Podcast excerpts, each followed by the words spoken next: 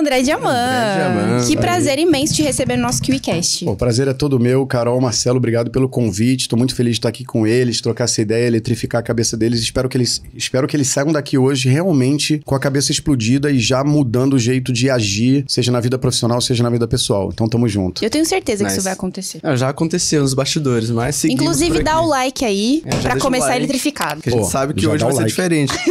Mas entrando, então, André, você hoje é um pouco de tudo, né? Cara, você é investidor anjo, já teve empresa, já vendeu empresa, é muito conhecido pela metodologia que criou, que é o Sex Canvas. Mas a gente gostaria de conhecer mais do André, as origens do André. Então conta pra gente, pra galera, de onde é você veio, como é que tudo começou.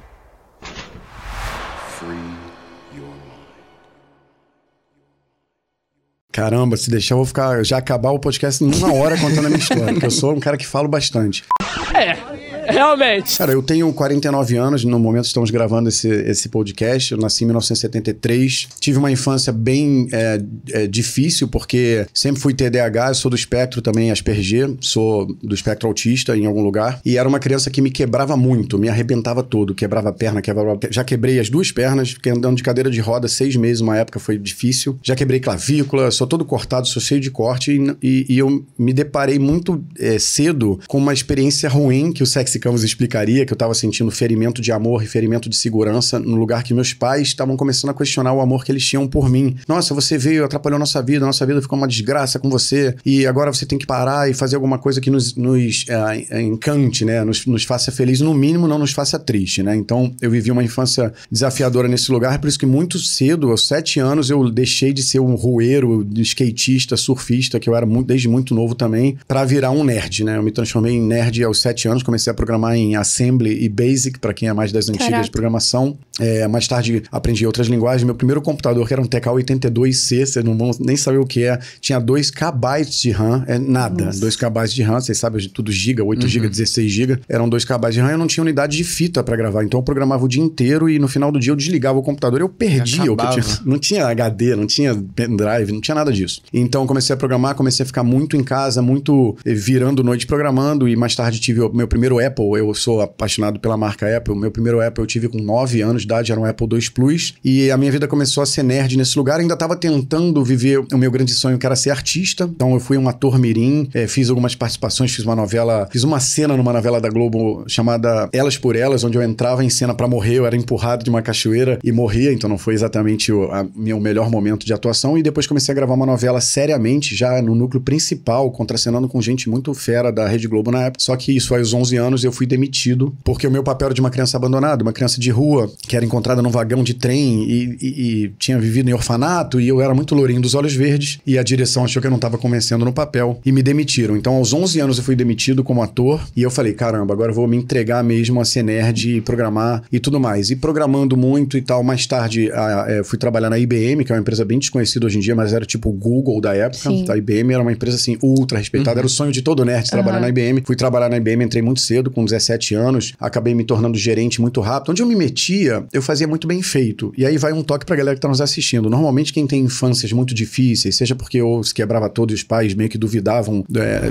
você duvidava do amor dos seus pais, ou então você foi aquela criança, sei lá, super gorda ou super zoada no colégio, que sofreu muito bullying, sabe? Aquela criança que ia dormir chorando, meio, "Não, minha vida é horrível. Normalmente, essas crianças acabam virando pessoas de alta performance depois, porque o desafio foi tão cedo e tão forte, tão doloroso, que a pessoa fala: o que eu fizer, eu vou fazer bem feito pra botar no cu do mundo, sabe aquela sensação? Sim. Então, eu vivi um pouco isso. Acabei que tudo que eu me, me, me enfiava, eu fazia bem feito. Então, na IBM, acabei virando gerente muito rápido. Pedi demissão da IBM, entrei em 91, eu acho, na IBM, saí em 1996, porque eu queria empreender. Eles até me ofereceram um cargo super grande para morar em Nova York, ser, trabalhar com vice-presidente da IBM Global. E eu falei, não, eu quero empreender. Eu já era começando a ser hacker nessa época, a internet começou comercial no Brasil em 1995, mas desde 94 eu já eh, estudava a internet dentro da IBM. Então eu falei, não, eu quero eh, trabalhar com isso. Aí abri uma empresa e nessa empresa eu comecei fazendo site, que era bem no início da internet, coisa boba, mas eu ganhava muita grana. E logo depois eu me apaixonei por segurança da informação. Como eu era hacker ah, e era muito fácil ser hacker no início da internet, não tinha firewall, não tinha tanto esse Sim. conceito de proteção e detetor de intrusos e antivírus e tal. Era muito fácil invadir. E eu falei, caramba, vou me focar nisso. E criei uma empresa de segurança da informação chamada Future Technologies no início, um nome bem brasileiro, né? e depois virou Future Security Security. E essa empresa eu fiquei durante 14 anos é, sendo CEO, enfim, tocando ela, cresceu muito. E eu acabei vendendo essa empresa em 2008 é, por umas dezenas de milhões de reais aí. E é, em paralelo eu fui agente secreto, fui mergulhador, fui paraquedista, todas as histórias. Ele foi tudo. Eu fui de tudo um. E continua buscando. E continuo buscando. O Selfie 3, que a gente vai falar um pouco sobre isso, é o selfie da busca, é o selfie do aprender mais, conhecer mais, se autoconhecer. E aí, quando eu vendo a empresa em 2008 e a segunda parte em 2011, me torno Eu já era um milionáriozinho, vamos dizer assim, porque eu tinha empresa já há muito tempo, então eu já tinha milhão. Milhões, pouquinhos. Mas quando eu vendo a empresa por dezenas de milhões, eu me vejo ultramilionário na época, em 2008. Me vejo, depois de um ano, eles me liberaram do cargo de CEO, então eu tinha dinheiro, tempo. E eu falei, pô, agora sim eu cheguei onde eu queria, né? Vou ser feliz, vou viajar pra Índia, sabe aquelas coisas clichê de novo rico, novo milionário? Vou comprar um avião e vou. tal. Entrei em depressão. Isso foi uma coisa engraçada e não é muito atípica. Vocês já devem ter ouvido pessoas que chegaram lá, ficaram ricas e, bum, depressão. Sim. Por quê? E foi muito pista pra minha criação do Sexy Canvas. Eu descobri que eu tava. Naquela hora eu não percebi isso, eu fui perceber anos mais tarde. Mas por que, que você chega lá, zero game, fica milionário, tem todo o tempo do mundo pra você, é, cria coisas interessantes? Eu, eu, eu criava muito software, eu, eu fazia muitas coisas legais. Fui parar no Jô Soares também como hacker e tal, então não foi como ator. Mas eu cheguei lá e eu entrei em depressão. Eu falei, caramba, qual o sentido de eu entrar em depressão quando você, tipo, zera o game que a sociedade propôs pra você? E eu percebi justamente isso. A gente, a maior parte do tempo, tá jogando jogo que a sociedade propõe pra você, que seus pais quiseram de você. Ai, Carol, quero tanto que você seja uma advogada, porque seu avô foi advogado e foi o mestre não sei o que da OAB.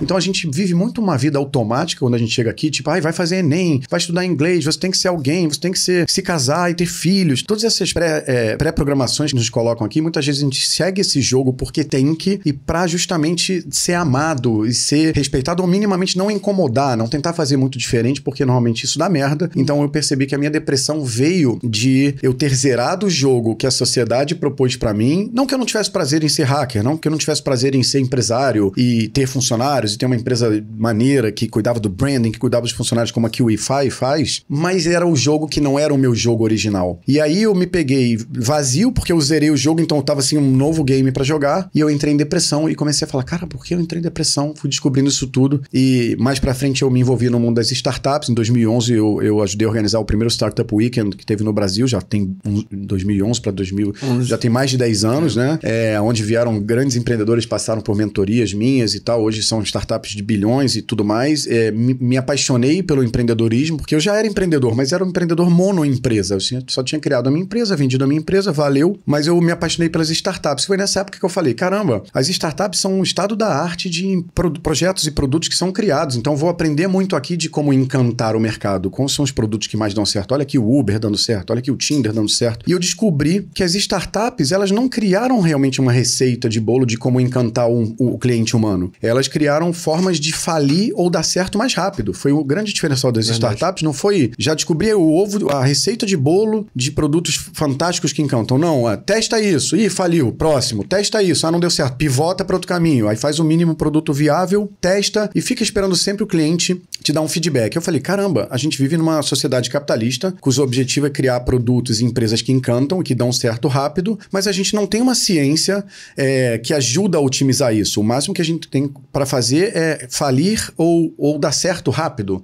Falei, cara, tem alguma coisa faltando no capitalismo que é, é, como a gente cria um produto, sei lá, essa caneca. Como que a gente cria essa caneca de forma que ela tenha mais sucesso, venda mais? Como a gente cria uma empresa como a QIFI que dá certo mais rápido que as outras? Como a gente cria um programa de TV, não importa, qualquer coisa que dá certo mais rápido. Percebi que não tinha uma tese nessa direção, tinha neurociência, que é super pouco democrático, ninguém usa é, no dia a dia. Quem realmente usa neurociência nas suas reuniões de marketing, copy, produtação? Ninguém. É muito raro. Talvez as grandíssimas empresas. E enquanto isso, ciência pra caramba sendo usada para o homem ir para Marte, para o homem criar uma vacina para Covid, para os nossos celulares super poderosos, tem muita ciência por trás, um poder computacional enorme. E no empreendedorismo não tinha isso. Eu falei, bom, tô com tempo, tô com dinheiro, tô traumatizado, sofri uma depressão longa, vou me dedicar é, para descobrir uma receita geral de sucesso, uma fórmula geral de sucesso que entenda a cabeça humana, crie produtos fodas e é esse meu trabalho do Sex Canvas hoje em dia. Resumir, pouco resumidamente, mas é isso aí.